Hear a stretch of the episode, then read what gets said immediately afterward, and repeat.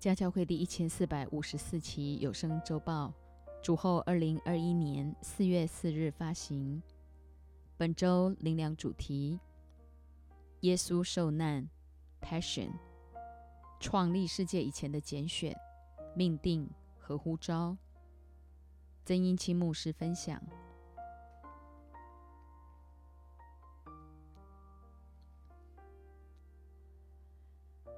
每一个人安静自己的心，与神对话。从今天开始的一个礼拜，就是耶稣的受难周。以色列是所有人类族群中唯一记载人的起源、生命的意义、将来的归属，也就是你我一生该如何回归那生命源头的爱。以赛亚书五十三章十节，耶和华却定义将他压伤，使他受痛苦。耶和华以他为赎罪祭，他必看见后裔，并且延长年日。耶和华所喜悦的事，必在他手中亨通。如今我们都领受这份传承与使命，以证实耶和华所喜悦的事，也必在我们手中亨通。彼得前书一章三节：愿颂赞归于我们主耶稣基督的父神。他曾照自己的大怜悯，借耶稣基督从死里复活，重生了我们，叫我们有活泼的盼望。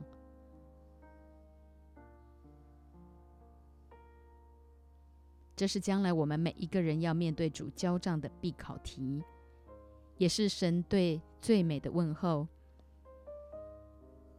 仔细想想，耶稣的受难和你个人有什么关系？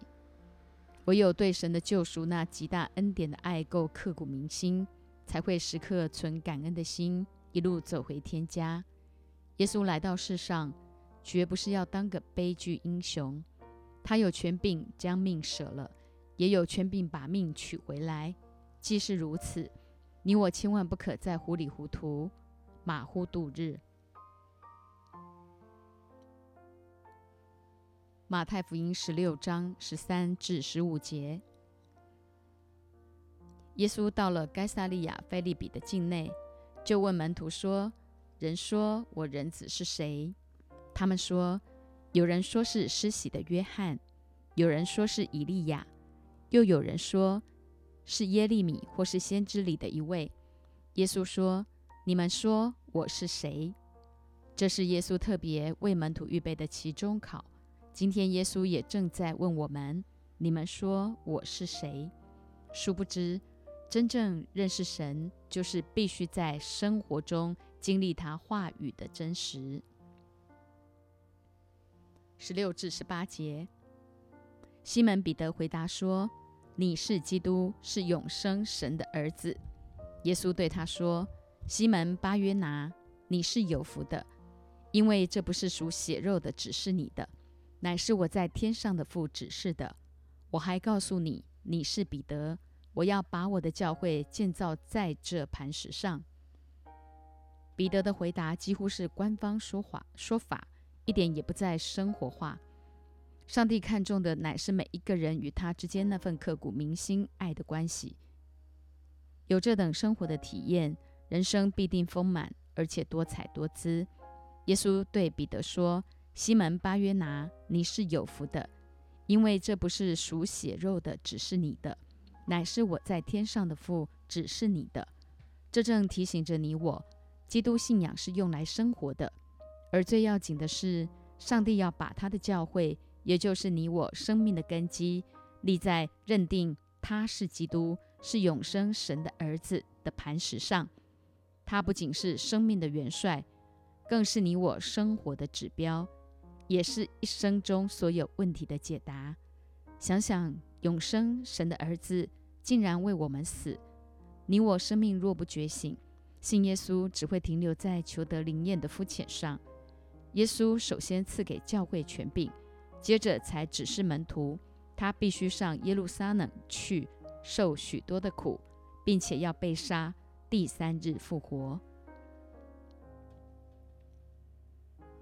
二十一至二十三节，从此耶稣才指示门徒，他必须上耶路撒冷去，受长老和祭司长、文士许多的苦，并且被杀，第三日复活。彼得就拉着他，劝他说：“主啊，万不可如此，这事必不临到你身上。”耶稣转过来对彼得说：“撒旦，退我后边去吧！你是绊我脚的，因为你不体贴神的意思，只体贴人的意思。”彼得才刚刚被圣灵充满。说出了几乎是官方说法的标准答案，却没听清耶稣接下来说的话：“第三日复活。”只听到前半段，耶稣要受许多的苦，并且被杀。于是拍着胸膛挺耶稣说：“主啊，万不可如此，这事必不临到你身上。”耶稣转过来，毫不客气地对彼得说：“撒旦，退我后边去吧！你是绊我脚的。”因为你不体贴神的意思，只体贴人的意思，这提醒你我在教会中那些始终不愿意委身，也不对付老我惯性的人，千万不可用自以为的热心，甚至存着奶妈心态，私下慰藉，相互取暖。我们中间若还有这样的人，一定要狠狠斥责说：“撒旦，退我后边去！”定义不再体贴人的意思，乃体贴神的意思。耶稣既已从死里复活，我们就不用哭丧着脸面对耶稣，倒要可怜自己是否仍不时落在重复的软弱中继续打转。盼望主复活前夕的受难周，家教会的孩子都能诚心借由进食祷告来醒思个人与神之间的关系，恢复神起初创造天地万物的爱。二十四至二十七节。于是耶稣对门徒说：“若有人要跟从我，就当舍己，背起他的十字架来跟从我。因为凡要救自己生命的，必丧掉生命；凡为我丧掉生命的，必得着生命。人若赚得全世界，赔上自己的生命，有什么益处呢？人还能拿什么换生命呢？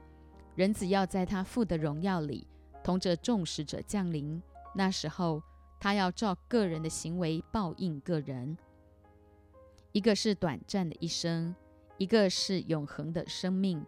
你在乎哪一种？殊不知到那日，神要照个人的行为报应个人。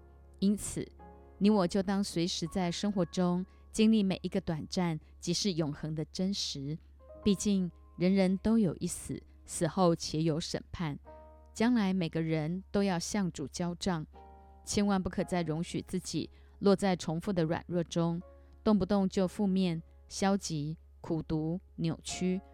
只要真诚悔改，随时就有出路。所以耶稣才说：“我实在告诉你们，站在这里的有人在每场死位以以前，必看见人子降临在他的国里。”这句话传讲了两千年，虽然当世代的圣徒都已睡了。但他们的信心依然在说话，一直到两千年后的我们，也依然用信心对身边未信主的灵魂说话。受难周，马太福音十九章一节，耶稣说完了这些话，就离开加利利，来到犹太的境界约旦河外。以色列从北到南只有台湾台湾的三分之二大。耶稣离开加利利，一步步走向犹太地，他命定的道路。二十章十七至十九节，耶稣上耶路撒冷去的时候，在路上把十二个门徒带到一边，对他们说：“看哪，我们上耶路撒冷去，人子要被交给祭司长和文士，他们要定他死罪，又交给外邦人，将他戏弄、鞭打，钉在十字架上。”第三日，他要复活。二十至二十一节，那时西庇太的儿子的母亲，西庇太儿子的母亲同他两个儿子上前来拜耶稣，求他一件事。耶稣说：“你要什么呢？”他说：“愿你叫我这两个儿子在你国里，一个坐在你右边，一个坐在你左边。”耶稣并没有谴责这位母亲，只说：“人子来不是要受人的服侍，乃是要服侍人，并且要舍命做多人的赎价。”今天我们也当效法耶稣，去服侍身边需要的灵魂，付上时间、金钱、体力的代价，将所有失丧的灵魂引到神的面前。第一日，洁净圣殿。马太福音二十一章一至二节，耶稣和门徒将近耶路撒冷，到了伯法伯法奇，在橄榄山那里，耶稣就打发两个门徒，对他们说：“你们往对面村子里去，必看见一批驴驹拴在那里，还有驴驹同在一处，你们解开，牵到我这里来。”六至十一节。门徒就照着耶稣所吩咐的去行，牵了驴和驴驹来，把自己的衣服搭在上面。耶稣就骑上，众人多半把衣服铺在路上，还有人砍下树枝来铺在路上。前行后随的众人喊着说：“何塞纳，归于大卫的子孙，奉主名来的是应当称颂的，高高在上何塞纳。”耶稣既进了耶路撒冷，合城都惊动了，说：“这是谁？”众人说：“这是加利利拿撒勒的先知耶稣。”十二至十三节，耶稣进了神的殿，赶出店里一切做买卖的，推倒兑换银钱之人的桌子和卖鸽子之人的凳子，对他们说：“经上记着说，我的殿必称为祷告的殿。”你们倒使他成为贼窝了。耶稣进耶路撒冷所做的第一件事，就是洁净圣殿，其实就要洁净你我，因为我们就是神的殿，神的灵住在我们里面。第二日，咒诅无花果树，十七至十九节。于是离开他们，出城到伯大尼去，在那里住宿。早晨回城的时候，他饿了，看见路旁有一棵无花果树，就走到跟前，在树上找不着什么，不过有叶子，就对树说：“从今以后，你永不结果子。”那无花果树就立刻枯干了。当时上耶路撒冷守逾越节的犹太人甚多，耶稣必须出城去住在伯大尼。早晨回城的时候饿了，看见路旁有一棵无花果树，就走到跟前，在树上找不着什么。耶稣丝毫不犹豫地咒诅无花果树，他就立刻枯干了。乃因在这幕后的时代，耶稣要求的是你我不可再有任何的迟疑，乃要超越各样看似有限的环境，去供应这时代所有灵魂的需要。其实有三种树代表以色列。葡萄树入榨成酒，橄榄树压榨成油，无花果树及时供应，辩证权柄。耶稣进了殿，正教训人的时候，祭司长和民间的长老来问他说：“你仗着什么权柄做这些事？给你这权柄的是谁呢？”耶稣为权柄在祭司长、长老面前辩证。并引用三个比喻：两个儿子、凶恶园户和娶亲的比喻。二十二章十五至二十一节。当时法利赛法利赛人出去商议，怎样就着耶稣的话陷害他，就打发他们的门徒同西律党的人去见耶稣，说：“夫子，我们知道你是诚实人，并且诚诚实实传神的道。”什么人你都不寻情面，因为你不看人的外貌。请告诉我们你的意见如何？纳税给该撒可以不可以？耶稣看出他们的恶意，就说：“假冒为善为善的人呐，为什么试探我？拿一个上税的钱给我看。”他们就拿一个银钱来给他。耶稣说：“这像和这号是谁的？”他们说。是该撒的。耶稣说：“这样，该撒的物当归给该撒，神的物当归给神。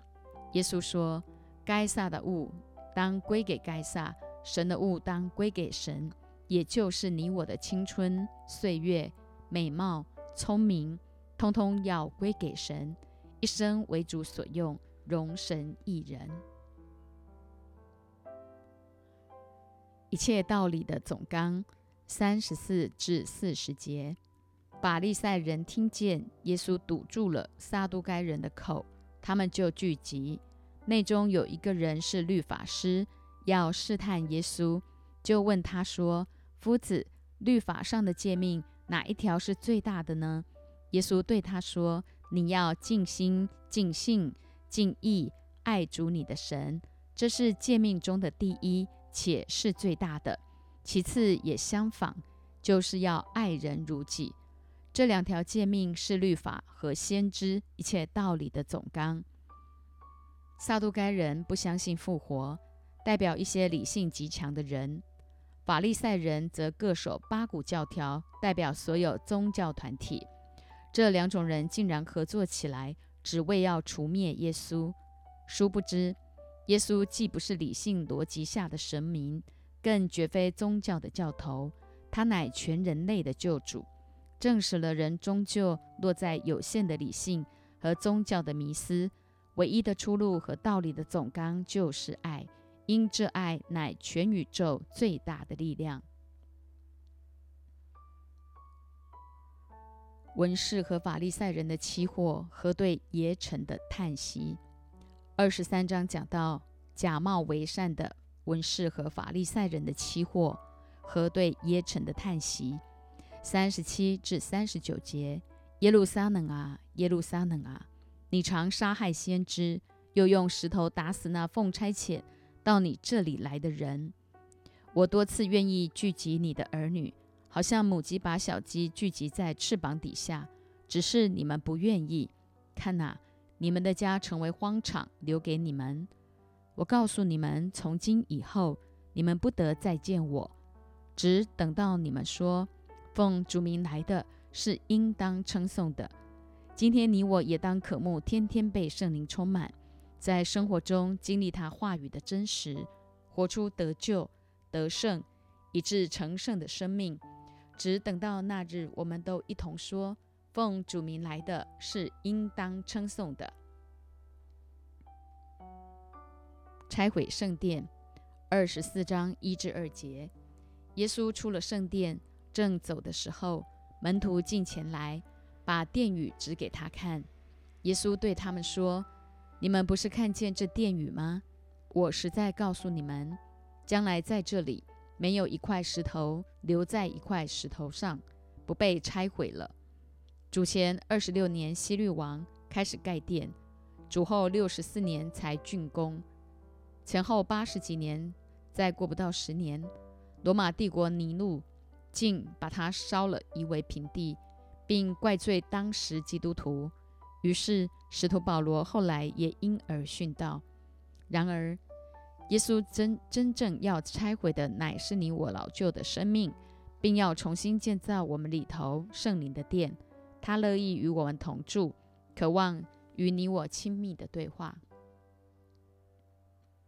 末世的照预兆和耶稣的降临。三节，耶稣在橄榄山上坐着，门徒暗暗的来说：“请告诉我们，什么时候有这些事？你降临和世界的末了有什么预兆呢？”三十二至三十三节，你们可以从无花果树学个比方。当树枝发嫩长叶的时候，你们就知道夏天近了。这样，你们看见这一切的事，也该知道人子近了，正在门口了。两千年前，主耶稣为全人类降生、受死、复活、升天，就已是末世。直到两千年后的今天，主随时要再来。你我千万不可心存侥幸或肤浅乐观，乃是要时刻警醒。忠心有见识的仆人，四十五至四十六节，谁是忠心有见识的仆人？忠心有见识，就是将神的话语实践在生活中，坚持用生命去影响生命，如此，将来必得着生命的冠冕。一为主人所派，一定是出于圣灵的差派；二管理家里的人，将羊群引导到上帝的面前，教导训练他们在生活中经历神话语的真实；三按时分粮，代表牧者不能只会讲道，乃要培养自己具备骨肉、率领、牧养、立约。四个生命特质，建造王者的风范，牧者的心肠，做喂养舍命的好牧者。主人来到，看见他这样行，那仆人就有福了。天国的比喻二十五章，耶稣做了三个关乎天国的比喻：一、十个童女的比喻，生命有灯又有油；二、才干的比喻，使命天生我材必有用；三、实践的比喻，生活。坐在弟兄中一个最小的身上，就是坐在主身上。只要生命对了，使命自然在生活中得以完成。神最看重的是生活，因结局不是永生，就是永行。第三日，打破香膏的女人，二十六章一至二节。耶稣说完了这一切的话，就对门徒说：“你们知道。”过两天是逾越节，人子将要被交给人，钉在十字架上。六至十三节，耶稣在伯大尼长大麻风的西门家里，有一个女人拿着一瓶极贵的香膏来，趁耶稣坐席的时候浇在他的头上。门徒看见就很不喜悦，说：“何用这样的枉费呢？这香膏可以卖许多钱，周济穷人。”耶稣看出他们的意念，就说：“为什么难为这女人呢？她在我身上做的是一件美事，因为常有穷人和你们同在，只是你们不常有我。她将这香膏浇在我身上，是为我安葬做的。我实在告诉你们，普天之下，无论在什么地方传福音，也要述说这女人所行的，做个纪念。”门徒看见就很不喜悦，乃一般宗教家的反应，强调行善周济穷人。然而耶稣说：“常有穷人和你们同在，只是你们不常有我。因最要紧的是，你我的生命必须时常有神的同在，才能真正服侍在他的心意里。”耶稣没有指出这女人的名字，只要我们纪念她所做的。第四日，逾越节宴席，十七节，除孝节的第一天，门徒来问耶稣说：“你吃逾越节的宴席，要我们在哪里给你预备？”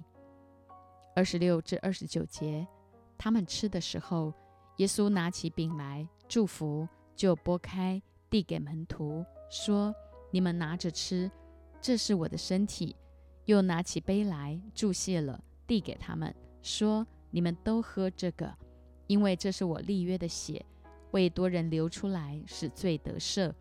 但我告诉你们，从今以后，我不再喝这葡萄汁，直到我父我在我父的国里同你们喝新的那日子。所以不是刻意来个最后的晚餐，乃是照犹太人的惯例，照素常所行，守逾越节的筵席。在富的国里，代表将来你我都要做羔羊圣洁的心腹，与主同享羔羊盛宴，还要与他同作王，直到永远。一般传统教会各守八股教条，哀其守圣餐。殊不知，耶稣已经从死里复活，担当了我们的罪和死亡。你我既从耶稣基督死里复活，得着那活泼的盼望，就当随时顶着重生的能力。活出一等在地如同在天的生活。起来，我们走吧。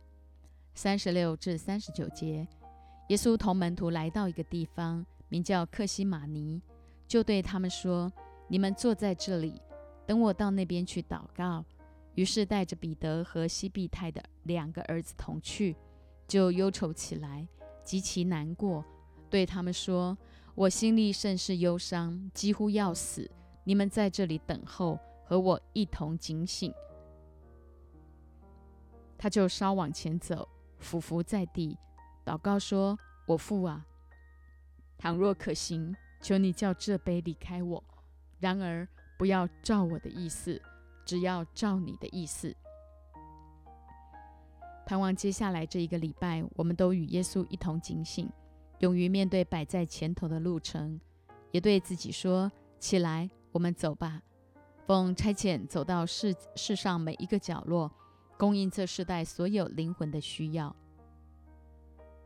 第五日，公会受审，二十七章一至二节。到了早晨，众祭司长和民间的长老，大家商议要治死耶稣，就把他捆绑解去，交给巡抚比拉多。公会相当于犹太教所设立的法院，其要员居然就是祭司长和长老。也就是所谓犹太教的领袖，商议要治死耶稣，却始终抓不到告他的把柄，于是干脆就把难难题丢给巡抚比拉多。十一节，耶稣站在巡抚面前，巡抚问他说：“你是犹太人的王吗？”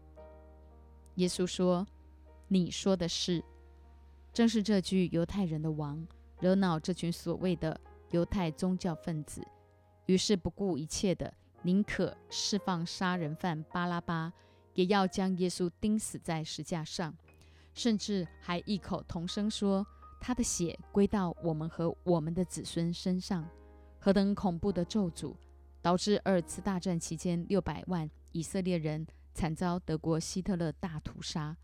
后来，耶稣就从四出早上九点。到生出下午三点，整整六个小时，为世人的罪被钉死在石架上。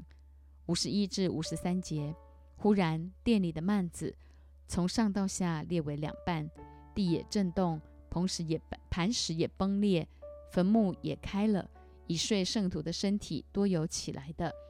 到耶稣复活以后，他们从坟墓里出来，进了圣城，向许多人显现。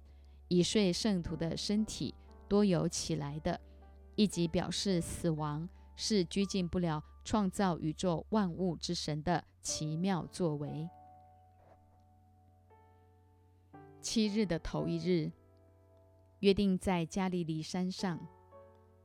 二十八章一节，安息日将近，七日的头一日，天快亮的时候，摩大拉的玛利亚和那个玛利亚来看坟墓。六至十节，他不在这里，照他所说的，已经复活了。你们来看安放主的地方，快去告诉他的门徒，说他从死里复活了，并且在你们以先往加利利去，在那里你们要见他。看哪，我已经告诉你们了。妇女们就急忙离开坟墓，又害怕又大大的欢喜，跑去要报给他的门徒。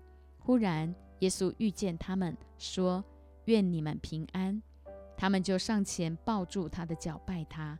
耶稣对他们说：“不要害怕，你们去告诉我的弟兄，叫他们往加利利去，在那里必见我。”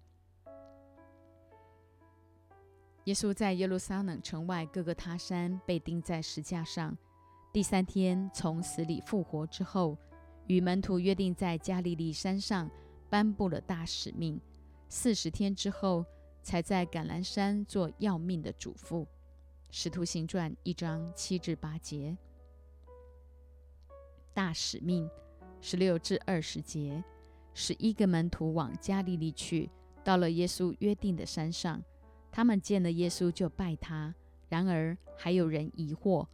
耶稣近前来对他们说：“天上地下所有的权柄。”都赐给我了，所以你们要去，使万民做我的门徒，奉父、子、圣灵的名给他们施洗。凡我所吩咐你们的，都教训他们遵守。我就常与你们同在，直到世界的末了。耶稣从死里复活之后，与门徒约定在加利利山。当他们遇见耶稣时，却还有人疑惑。好比十年前牧师从死里复活，这十年来，有不少人也是不以为然的离去，甚至在外面私下议论、攻击教会。天上地下也包括阴间，毕竟阴间的权势不能胜过他。耶稣基督已战胜了罪和死亡，因此，一我们要去；二使万民做主的门徒；三奉父子圣灵的名为他们施洗；四凡主所吩咐我们的，都教训他们遵守；五主就常与我们同在。直到世界的末了，因此，除了你我一生做主的门徒，还要去使万民做主的门徒。这绝非牧师、传道人个人的专利，乃是你我每一个人都必须去执行的。十架七言：一、路加福音二十三章三十四节，父啊，赦免他们。因为他们所做的，他们不晓得。人自己做的事，怎么会不知道？然而，耶稣连人的狠心都一并担待，却从不掀我们的底牌，定义用他的爱折服我们。二、路加福音二十三章四十三节：我实在告诉你，今日你要同我在乐园里了。凡得着救恩的。就知道神儿女肉体的死不过是睡了一觉，在乐园等候主耶稣的降临。三，约翰福音十九章二十六至二十七节，母亲，看你的儿子，看你的母亲。耶稣绝非交代遗言，乃是要我们定睛看，behold，专注那份超越血缘真实的爱。四马太福音二十七章四十六节：我的神，我的神，为什么离弃我？神是恩典满满的神，却也是绝对诚信公义的主。耶稣背负了全人类的罪，被钉在石架上。圣洁公义的神必须必须完全离弃，才能借着耶稣基督从死里复活，完成他对全人类的救赎。五。约翰福音十章十九章二十八节：我渴了。道出世人灵里的干渴，只要承认自己干渴，都可以就近生命的泉源，白白的取这活水喝。凡喝这水的，就必永远不渴。六约翰福音十九章三十节：成了，代表耶稣在石架上完成了对全人类的救赎。七。路加福音二十三章四十六节：父啊，我将我的灵魂交在你手里。耶稣为我们的罪将自己作为死祭献与神。今天你我则当将身体献上，当作活祭，是圣洁的，是神所喜悦的。定义交出生命的主权，一生为主所用。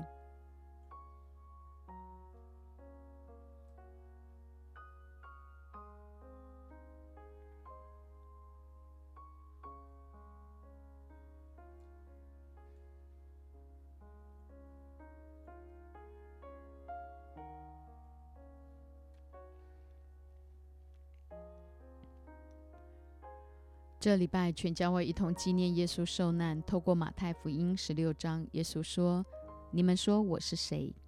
家教会的孩子当时回那起初的爱，渴望个人更深的与神建立那一等刻骨铭心爱的关系，效法耶稣的榜样，为身边需要的灵魂付上代价，立志做主忠心有见识的仆人。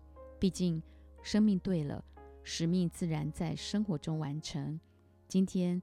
既肯定神的同在乃是你我一生生命的唯一，就当勇敢对自己说：“起来，我们走吧。”效法耶稣十架七言，将大使命实践在生活中，肯定神在创立世界以前的拣选、命定和呼召，在意象的连结中，一同完成神所托付宣教为中国、中国为宣教的终极使命。